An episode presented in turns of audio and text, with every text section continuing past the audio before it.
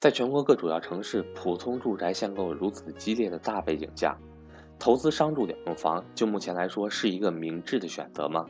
商住两用房以后又会朝着哪个方向发展呢？其实我觉得，如果有合适的条件，商住两用房还是值得投资的。这里所说的合适条件是指价格、地段、周边配套设施等各种情况。那么，赵老师对于商住两房的投资又是怎么看待的呢？让我们来听听老师的观点。我是格局班主任韩登海，格局商学院八月二十七日在 YY 语音上有关于北京共有产权房产投资免费分享课，赵正宝老师主讲，欢迎想参加的伙伴找我报名索取上课密码，或教您如何准备和操作 YY 语音。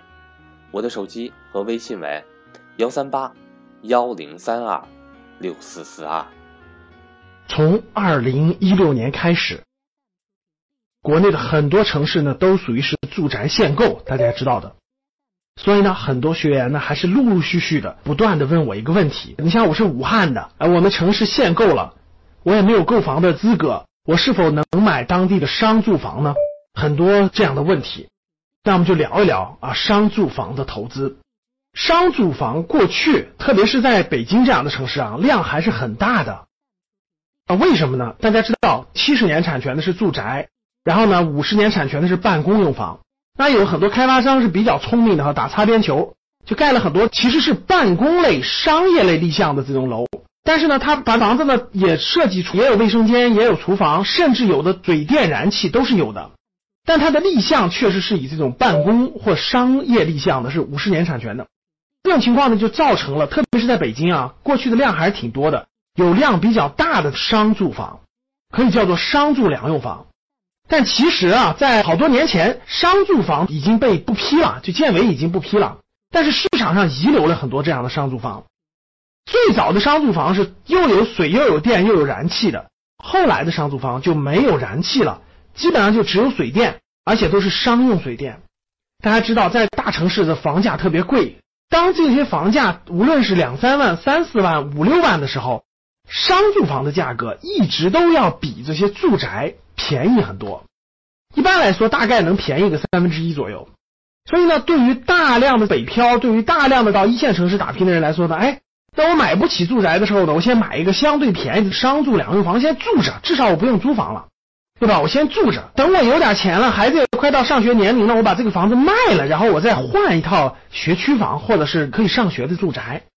这个计划呢是挺好的，过去也一直有这样大量的商住房的存在，但是呢，二零一七年限购一批一批的上来之后，特别是在二零一七年三月份，北京限购政策越来越严格之后，在二零一七年三月份，就进一步加强了商住类、办公类住宅的管理，暂停了办公类住宅类，特别是所谓的商住房的交易。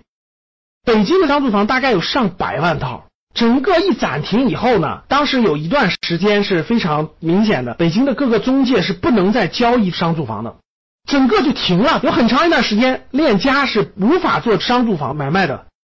经过大概有五六个月，据我了解啊，北京的商住房基本价格都下降的，基本上都受到了影响。影响的严重的下降一百万都是很正常的，很多下降了四分之一到五分之一，这是非常普遍的。大家想想，上百万套这个商住房。很多人还指望着卖掉商住房去换学区房，很多这样房子的孩子要上学，等等等等，就一直卡在这儿了。持续到二零一七年八月份的时候，链家又传出个消息，呃，商住房又可以交易了。对于存量，就是已经居住、已经使用的商住房，已经可以交易了，但是条件也是非常严格、非常苛刻的。比如说，购买的人一定要全款，不能贷款。比如说，同样购买交易了这种商住房的交易记录之后，也占用你的购房名额和购房资格。所以大家想一想，要求是非常苛刻的。要购买的人，你也必须符合北京的住房限购的政策，比如说必须满五年的纳税、五年的社保等等等等。所以还是极大的约束了商住房的交易量。目前现在，以存量的商住房已经开放交易了，但是要求苛刻。新的商住房还没有开始交易，大方向估计会转向共有产权房或者是公共租赁住房。这是未来的大方向。所以呢，很多学员问我，二线城市这种限购城市的商住房可以不可以购买呢？我觉得还是慎重为好。基于以上原因啊，第一个大方向上，未来的商住房新增量的商住房啊，不算存量的啊，新增量的商务房会转向公共住房或者是共有产权住房。所以呢，你的投资价值可能会受到重大的冲击和影响。第二呢，就是现在如果你买了商住房以后，你会占用你的住房名额，你要全款交易。然后呢，目前来看，买卖的时候还交的税还是不一样的。很多城市二十个点左右的增值部分的税，差别非常非常大的。虽然现在有些二线城市商住房暂时不限购，还可以买。但是极有可能占用你的名额，你买完以后一持有就占用你的名额，会影响你未来购买住宅呀等等名额和机会。还有一点，很多朋友问了，我能不能拿公司的名义去购买？这个我也给大家做过详细的咨询和了解。如果你用公司的名义去购买这种商住房，有两个重大问题。第一个问题，公司购买的住房每年要交一个税，你要多交一笔持有成本，这个持有成本并不低。我调研过，如果按高额的算的话，一平米大概三十块钱的话，那一年也是非常可观一个税，持有税吧，我们叫。第二就是，如果是公司持有转让的时候，将会交一笔非常大的增值税的部分。所以公司持有的话，没有获利空间，几乎没有获利空间，每年还要交非常高的这个持有税，没有必要的。所以基于我前面说的几点，我觉得虽然现在有些城市啊，据我们学员的反馈，据我们市场的调研。像武汉啊，像有些城市的商住房不但没有掉价，还在涨价啊。那毕竟是因为住宅限购了嘛，很多人够不着，而商住又不限购，有一批大量的人还在购买这个商住。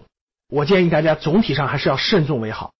未来的大方向，我认为啊，新增的这些商业用房会转向公共产权住房，或者说是公共租赁住房，以存量的商住房。